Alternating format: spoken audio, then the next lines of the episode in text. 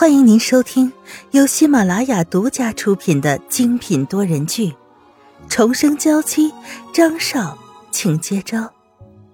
作者：苏苏苏，主播：清墨思音和他的小伙伴们。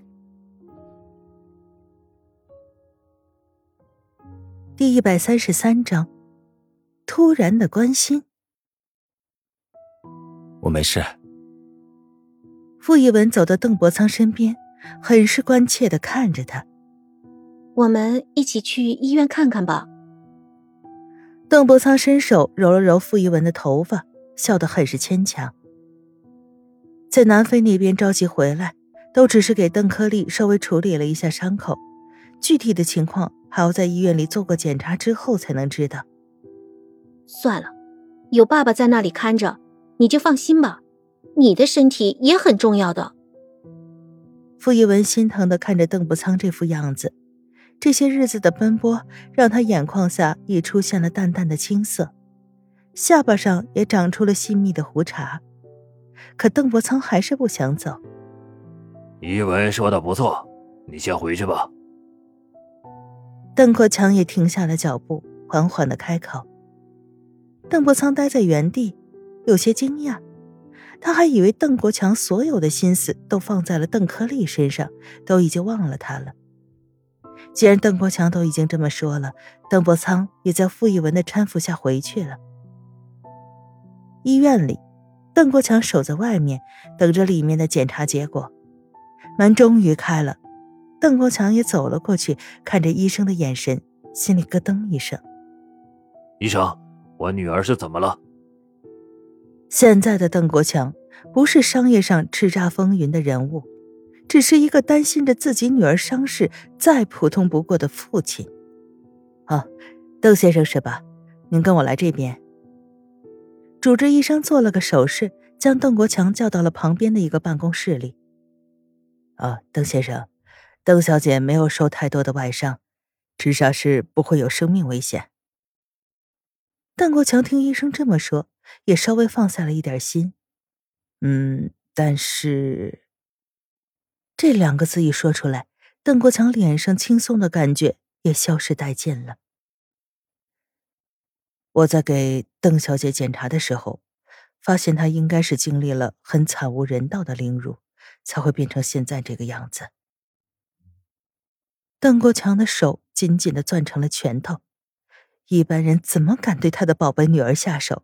肯定是张云浩那个小子找人去做的，而且沈健那个老家伙应该也脱不了干系。见邓国强这个样子，医生心中也有不忍，但是该说的话还是应该说。嗯，因为邓小姐这种情况呢，我怀疑她的精神方面也会出现一定的问题，所以还是建议留院观察几天，到时候如果真的有什么问题。就早发现，早治疗。其实看到邓克利送来医院的样子，就基本上可以笃定是有问题的了。只是可惜了这么一个青葱少女啊！好，我绝对配合你们医院的安排，给她最好的护理和治疗。不管需要什么，都对我说。邓国强对医生表明了自己的态度。我现在可以进去见见克利吗？邓国强看着医生，医生思考了一下，还是点了点头。带着邓国强换了身衣服，这才走进了病房。邓克利的身上已经整理好了，已经没有当时送来的时候那么狼狈，可他还是皱着眉头躺在那儿，好像在承受着巨大的痛苦，仿佛是父女间的心灵感应。邓国强才走进来没多久。邓克利就像是感觉到了什么，睁开了眼睛。克利见邓克利醒过来，邓国强喜上心头，赶紧走过去抓住了邓克利的手。父女两人的手碰到一起的时候，邓克利就像碰到什么可怕的东西一般，直接将手甩开，最终惊恐的咿咿呀呀的叫着、嘶吼着、拉扯着。邓国强的手臂被邓克利抓破了，可他就像完全没有感觉到疼痛一样，只想将他拥入怀中。克利，克利，你怎么了？你不认识我了吗？我是爸爸呀，认真看看，我是爸爸。邓国强想将邓克利抱在怀里安慰一下，可这个动作让邓克利更加觉得害怕，直接就哭着连连的后退，在床上的角落里缩成了一团。啊，邓先生！医生走过来拉开了邓国强的手，防止在牵扯中两个人会受伤。怎么会这样？柯利为什么会不认识我了？邓国强也不敢再刺激邓柯利了，只是看着医生。哎，应该是当时受到了凌辱，所以现在处于一种自我封闭的状态，这是他自我保护的一种状态，不让任何人接触。邓国强看着邓克利瑟瑟发抖的样子，心里怒火腾腾的烧着。都是这些人把他女儿害成了这个样子，他一定要报仇。那现在应该怎么做呀？他只是想知道，他现在要怎么做，才能让邓克利从这种状态中解脱出来，变成以前那种肆意张扬的模样。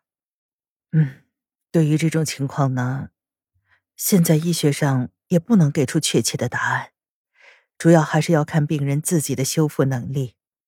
有些人一周之内就能恢复了，也有些人一辈子都没好的。那我们就什么都不能做，只能等着吗？那倒不是，外界适当的刺激会有利于病人的自我修复。等病人在医院里观察几天，让我们掌握一些资料，等外伤恢复之后，就可以把他接回家去了。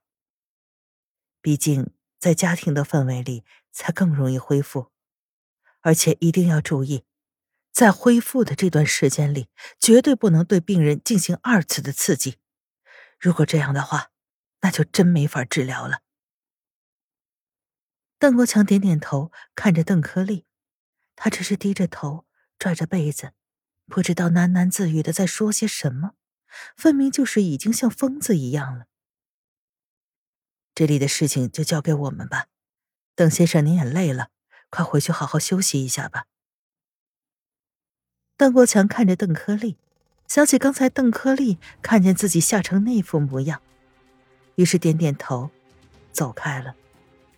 爸，柯利现在的情况怎么样了？虽说邓国强要邓伯苍回来休息，可邓伯苍又怎么能睡得下呢？他一直在客厅里等着邓国强回来。情况不是很好。你妹妹的精神有些问题，你去了南非，知道些什么？邓伯苍想到在南非的经历，瞳孔也不由得收缩，只是想起来就觉得有些可怕。当时我找到妹妹的时候，她正穿着一身破旧的衣服，在房间的角落里发着呆，眼神呆滞的看着前面，完全没有焦点。看到我的时候，才稍稍恢复了一点我本来想直接抱着他离开那里。可耳边突然就传来了枪声，不知道是什么人，竟然还找了杀手来将我们置于死地。邓国强越听脸色越冷，直到最后，这神情仿佛是坠入了冰窖。那些来追杀我们的都是经过了训练的专业杀手，为了护住我和柯利的周全，跟我过去的保镖死了一大半还好最后还是拼尽全力的上了飞机。